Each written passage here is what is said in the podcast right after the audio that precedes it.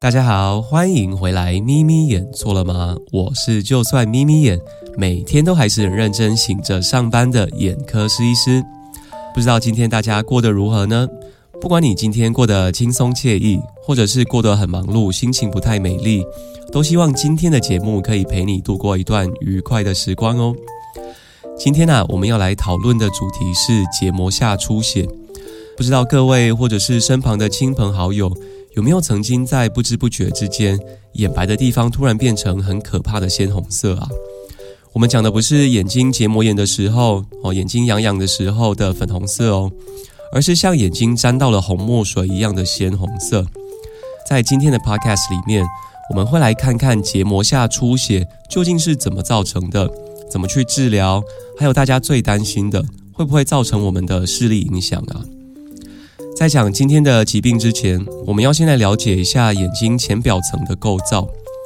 我们眼白的地方啊，在最外层包裹着的，哦，是一层我们常听到的结膜。眼结膜的里面跟底下，其实布满着细细小小的血管。当这些小血管的墙壁，哦，它的血管壁有缝隙的时候，它会让里面的血液渗漏出来。那这些血液就会堆积在我们的结膜之间。哦，所以当我们结膜下出血，我们看镜子的时候，我们就会发现，诶，眼白的地方怎么堆积了一堆的血啊？其实就跟我们的皮肤哦有淤青淤血一样而已。大多数的时候啊，它看起来会让人家吓一跳，但是它不会让我们的眼睛造成视力减退哦，也不会眼睛发炎啊，或者是眼睛的疼痛。啊，病人他真的要感觉到不舒服。可能是结膜底下的出血已经堆积成一大包了，哦，非常严重的结膜下出血才会有一点点的异物感。病人通常会很紧张的跑去急诊啊，或者是门诊来问说：“诶，医生啊，我这样子是不是眼中风啊？”其实不是的哦，所谓的眼中风是发生在我们眼睛里面的视网膜，病人是没有办法在镜子里面看到自己的眼睛呈现鲜红色。而是要由眼科医师检查眼底才会看出异常。眼中风是会造成我们看东西模糊、哦视力变差，是一个比较严重的疾病，跟我们现在的结膜下出血是完全不一样的两件事情。会造成呃结膜下出血的原因，通常是一些像是哦我们直接的去摩擦撞击到眼睛，用力的搬重物、用力的咳嗽、打喷嚏、用力的憋气等等的关系。让我们眼结膜的血管增加压力，造成破裂，甚至是有些人哦，可能在天气突然的冷热变化的时候啊，也是可能会有结膜下出血的情形。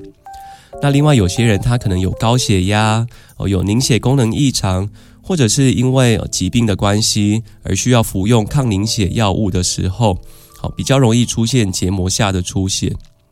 那各位可能也会很着急的想知道。我要怎么治疗我的结膜下出血啊？其实这种出血是不需要特别去做治疗的哦。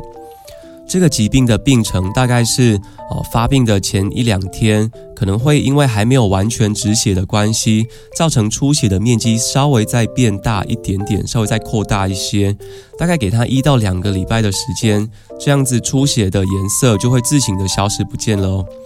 如果说我们遇到一位病患，他时常反复性的结膜下出血，而且他情形比较严重，或者是说这位病人啊，他可能哦伴随着有在服用抗凝血的药物，而且其他像是手脚哈身体的地方也常常出现莫名其妙的淤青，这种时候我们可能才会进一步的抽血检查，看看这位病人他的凝血功能是不是有异常啊，哦是不是有需要转介给血液科的医师做进一步的检查。或者是做抗凝血药物剂量的调整。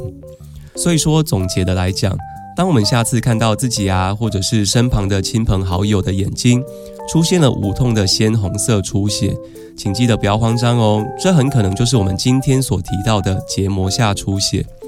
但是如果说我们哦伴随着其他的眼睛不舒服，像是我们的眼睛视力出现异常啊，哦眼睛有分泌物啊、疼痛等等的，也希望各位可以及时的就医检查，看看是不是有其他潜藏的问题哦。